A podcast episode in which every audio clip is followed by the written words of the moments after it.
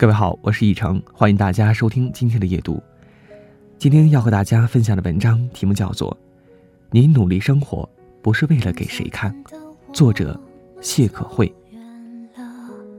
在命运广场中央等待，那模糊的肩膀越奔跑越渺小。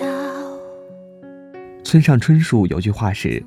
世上有可以挽回的和不可以挽回的事儿，而时间经过就是一种不可挽回的事。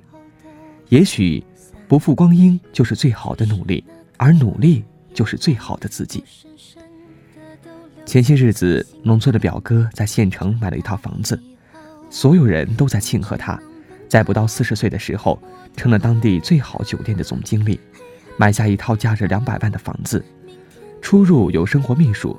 无需再为生活琐事操心，顺带着父母也跟他一起过起了五天城市两天农村的日子。一个人的红红火火，仿佛让一家人都扬眉吐气了。有人对我舅妈说：“你们家这孩子真是争气。”舅妈高兴得合不拢嘴。作为最普通的农民，除了田地，唯一的希望就是寄托在了孩子身上。其实，像我们的上一辈，谁不是全身心的把爱？砸在了孩子身上。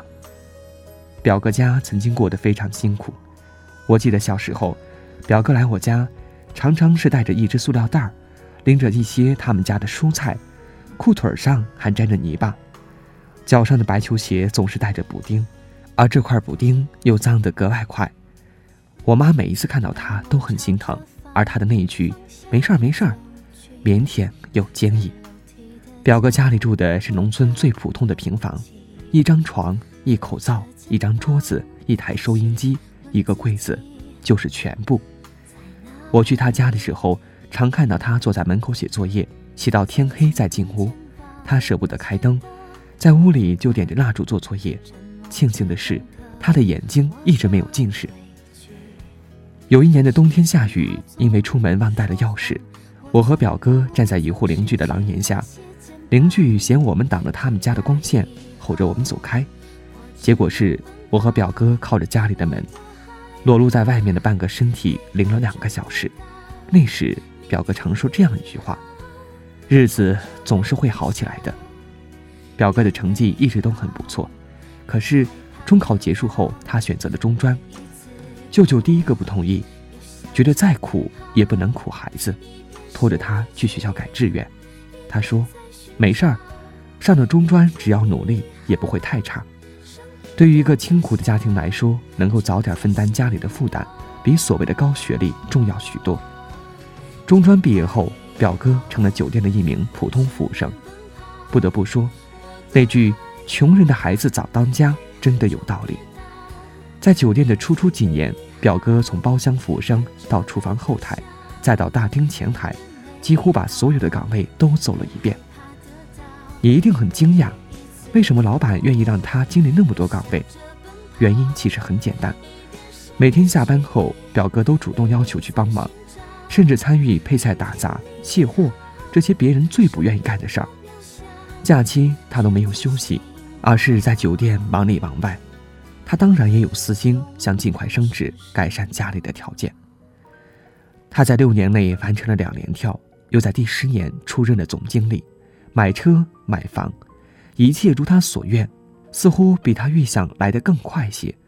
随之而来的是，那些邻居都成了熟人，主动要求为他们晾晒衣服，也会热情地招呼他们家的任何一个客人。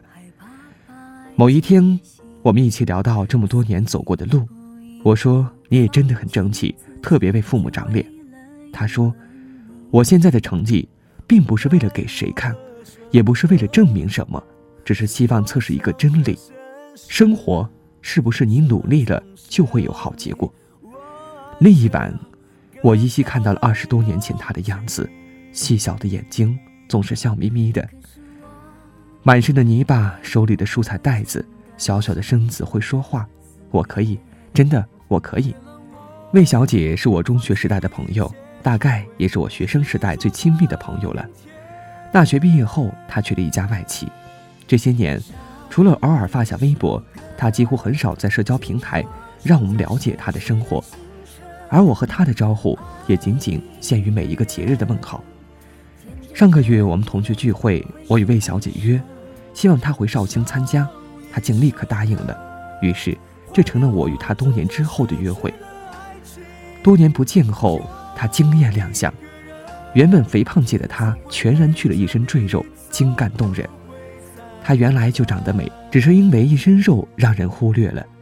成为瓜子脸的她，一双深邃的双眼嵌在脸部，闪闪发光。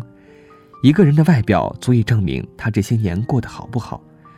递过来的名片上是一堆英文，下面几行中文。同行的人说：“看不出啊，都注册会计师了。”魏小姐笑了笑，充满着职业的美和现实的真诚。一个人的美好从来不需要刻意表达，而是他坐在你身边，你就可以感受到他散发出来的品质是好还是不好。魏小姐坐在我身边，我们高兴地举杯。又有节制的喝酒，他在一个外企工作，已经在 H 城这个寸土寸金的地方付了一套房子的首付。他说，每个月付完房贷还能够过得马马虎虎。他的马马虎虎真是能听出许多个谦虚。他似乎早已训练有素，在酒桌应对自如。忽然间，老黄举起了杯子，冲向魏小姐：“喂，你说你现在变得那么好？”当年的老乔会不会后悔啊？老黄这个危险分子，一喝多就开始说胡话。他口中的老乔是当年魏小姐倒追的对象，可惜老乔是个外貌党，当着全班同学的面大吼：“长得跟肥猪一样，还是好好读书吧。”魏小姐的情绪一下失控，整整哭了两节自修课，而后好几天都没有吃饭，场面一时有点尴尬。魏小姐说：“我奋斗了那么多年。”真的不是为了和他一起坐着喝咖啡。说完，和老黄碰了一下杯子。一个人一旦有了底气，一切干戈化玉帛的能力，仿佛都在自己的掌控之中。这件事儿似乎很小，也不值得一提，但我总是想说，那么多年来，自己一直不断努力的事儿，虽然没有成功，但让我每天充满希望。年少的时候，我很喜欢写作，我最高兴的事儿。从来不是获得多少成绩，考了第几名，亦或是拿了什么三好生，而是老师能够说你的写作真不错。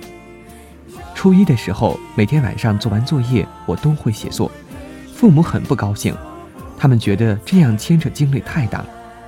而那时我的成绩确实从前五掉到了十名，但我发誓，这绝对是我的失误，而不是因为写作。让我最讶异的是，我当时的班主任。他得知我每天晚上在写作，很惊讶，对我母亲说：“一定不能让他花那么多时间写作，毕竟学习才是最重要的。”一次次休课，他和我整整谈了一节课，分析写作的无用以及中考的有用。最后，他告诉我：“一定不能再写了，一定不能。”我点了点头，把所有的稿纸放进了抽屉。我再次拾起写作是在二十一岁，我忽然觉得自己该干些什么呢？而我终于在那一刻想起了曾经热爱的写作。那时，我几乎把所有的课余时间都泡在了图书馆，读书、写作、记稿件。我的一半生活费永远用来买书、打印。有人经常问我屡屡投稿有没有觉得很困难，我只能如实的回答：很困难，几乎不抱希望。大概是在两年后开始有了起色，开始有报纸跟我约稿。也开始发表我的稿件。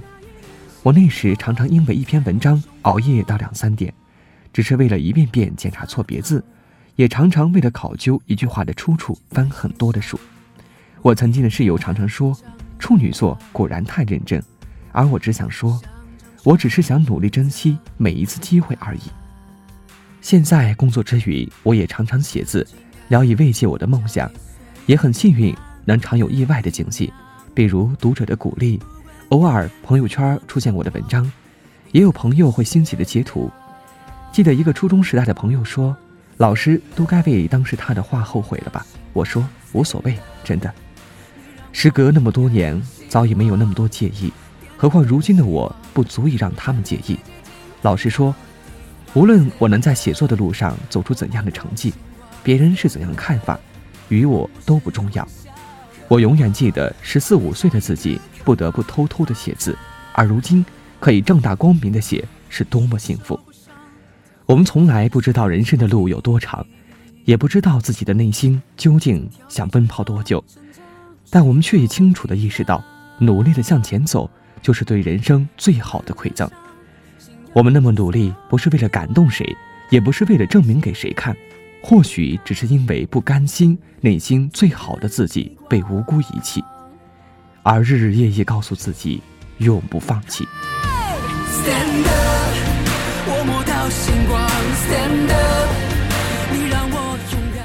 好了，亲爱的朋友们，以上就是今天节目的全部内容，感谢您的收听，我们下期节目再见。